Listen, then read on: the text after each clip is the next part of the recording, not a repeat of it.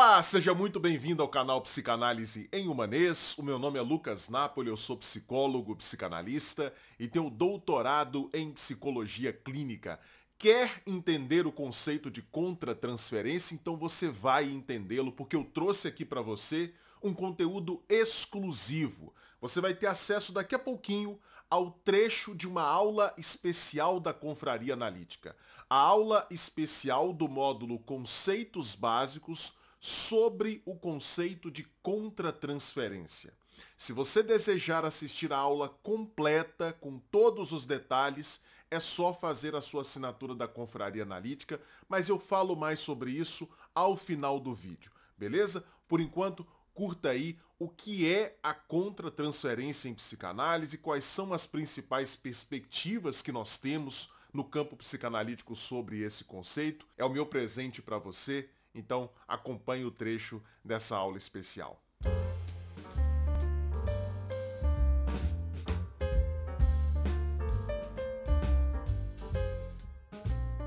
Antes de mais nada, é importante que a gente tente aqui definir o que seria contra-transferência. E essa já é uma tarefa difícil, uma tarefa complicada, porque os autores vão divergir em relação à definição do que seria contra-transferência. O Freud não apresenta uma definição precisa do que seria esse fenômeno. A gente pode entender, por exemplo, a contratransferência como o conjunto de reações que o psicanalista tem durante o atendimento, durante o tratamento de uma determinada pessoa, mas nós podemos também pensar a contratransferência como a transferência que o analista faz para o paciente. Da mesma forma que o paciente pode transferir para o analista um padrão relacional vigente lá na sua infância, o analista também pode fazer a mesma coisa com o paciente. O paciente não está imune de ser alvo da transferência do próprio analista, já que o fenômeno transferencial ele está presente em praticamente todas as nossas relações. Então, o analista pode fazer transferências para o paciente. Será que contra-transferência seria isso? Ou seria aquela primeira coisa que eu disse, o conjunto das reações emocionais que o analista experimenta durante o tratamento de uma determinada pessoa. Eu proporia aqui, para os nossos objetivos, eu proporia uma definição ampla de contratransferência que engloba ambas as coisas. Eu diria para vocês que contratransferência é tudo aquilo que durante o tratamento de uma pessoa na psicanálise vem do analista. Ou seja, o conjunto de elementos, o conjunto de materiais que emergem na análise, que participam do processo terapêutico e que não vêm do paciente, vem do analista. Sabe quando a gente usa aquela expressão assim, isso é seu, isso é do outro? Então, tem coisas na análise que são do paciente, que vêm do paciente, e tem coisas na análise que vêm do analista. Então, por exemplo, o paciente pode chegar na análise experimentando muita ansiedade e se queixar e relatar que ele está tendo problemas em lidar com a sua ansiedade. E durante o tratamento, durante os atendimentos, o analista pode experimentar ansiedade. Essa ansiedade que o analista está experimentando é contra-transferência. Ah, Lucas, isso significa que essa ansiedade que o analista está experimentando está sendo causada pelo paciente?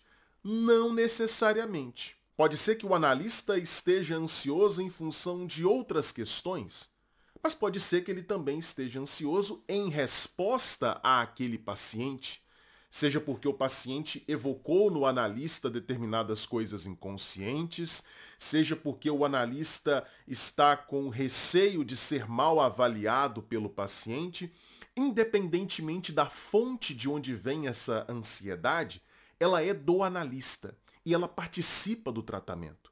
Ainda que o analista esteja ansioso por conta de uma briga que ele teve com um familiar fora da análise, aquela ansiedade inevitavelmente vai se fazer presente no trabalho terapêutico. E aí, nesse sentido, entendendo contra-transferência como tudo aquilo que vem do analista no tratamento, a gente pode então começar a pensar nas duas possibilidades que nós temos de encarar o fenômeno contra-transferencial.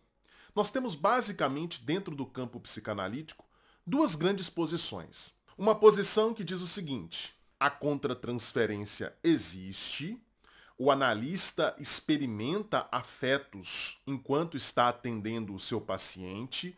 Esses afetos podem vir de fora, podem vir em resposta ao paciente. E o analista precisa controlar, dominar, não se deixar levar pela sua contratransferência. Ou seja, se o paciente provoca no analista ansiedade, o analista precisa tomar cuidado, precisa fazer a sua análise justamente para que ele não deixe essa ansiedade se manifestar, para que ele não deixe essa ansiedade guiar as suas intervenções, guiar a sua escuta, poluir a sua escuta. E no limite, como ideal, essa primeira forma de entender a contratransferência propõe que, no limite, o analista seja capaz de ir até o final da sua análise justamente para que ele não venha a experimentar esses afetos na relação com o paciente. Ou seja, no limite, essa primeira posição que diz que o analista precisa dominar a contratransferência, no limite, o que se imagina é que o analista ideal seria aquele completamente impassível, que não deixa nada seu interferir na análise, que se torna, por assim dizer, um espelho perfeito para o paciente. Ali na análise só se apresenta aquilo que é do analisando. Nada vem do analista. Essa primeira posição, no limite, propõe isso. O analista precisa se purificar. Precisa chegar ao ponto de ser puramente analista, não ser uma pessoa no tratamento. Nós vamos ver que em Freud nós encontramos exatamente essa perspectiva. O Freud, inclusive, chega a utilizar o termo purificação. Então, essa é uma primeira forma de olhar para o fenômeno da contratransferência. O analista precisa dominar a sua contratransferência, controlá-la, como se domestica um animal selvagem. A segunda perspectiva que nós temos, que encontra certo fundamento também na obra de Freud, por incrível que pareça. O Freud tem uma visão um pouco ambígua e talvez nem ele mesmo se desse conta de ter essa posição ambígua em relação à contratransferência. Mas essa segunda perspectiva propõe o seguinte: não é possível dominar completamente a contratransferência. É impossível. O analista sempre vai ser uma pessoa. E, portanto, os afetos, as reações, aquilo que vem do analista, inevitavelmente participa do tratamento e não há o que se fazer em relação a isso. Mas essa segunda perspectiva vai entender que certas reações que o analista experimenta no tratamento podem estar sendo inclusive induzidas pelo paciente e, nesse sentido, as reações do analista podem revelar certos elementos, certos aspectos inconscientes do paciente.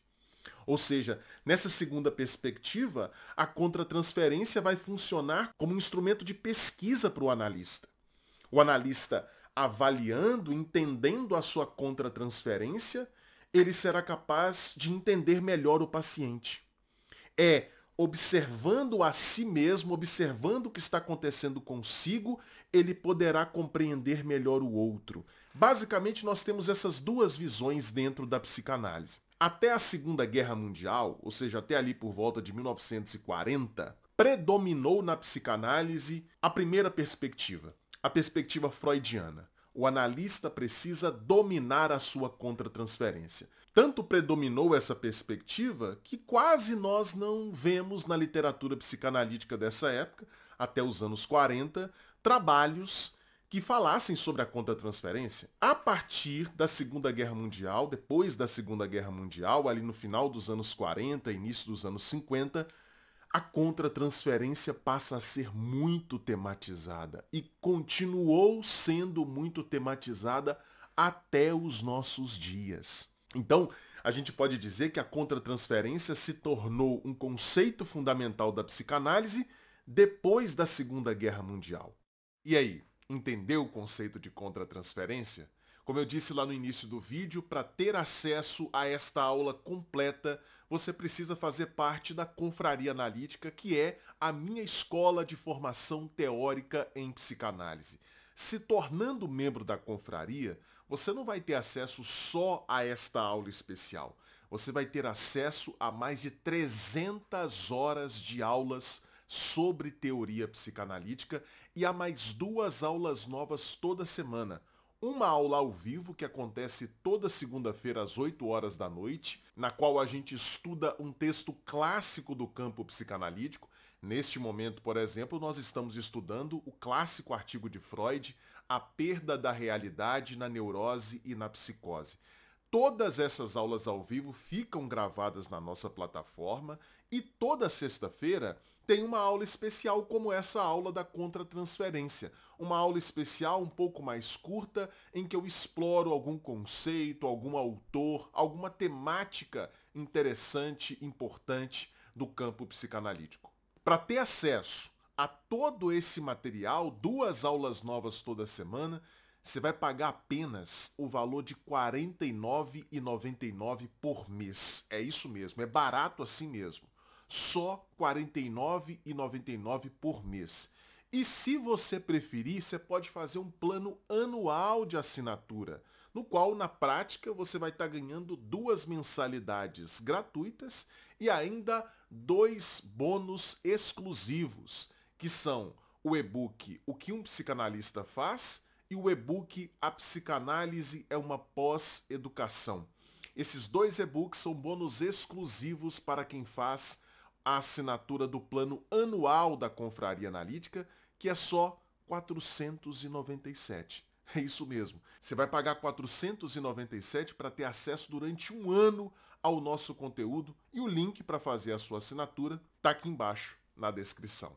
Ah, e antes de terminar o vídeo, deixa eu falar rapidinho sobre os meus dois e-books. O primeiro deles se chama O que um psicanalista faz, em que eu explico de maneira rápida, simples, didática, o que acontece num consultório de psicanálise, e esse e-book vai estar disponível gratuitamente como bônus para quem faz a assinatura anual da Confraria Analítica. E o segundo e-book se chama Psicanálise em Humanês, 16 conceitos psicanalíticos cruciais explicados de maneira fácil, clara e didática. Gente, é praticamente esse segundo e-book um mini curso de introdução à teoria psicanalítica em formato de texto.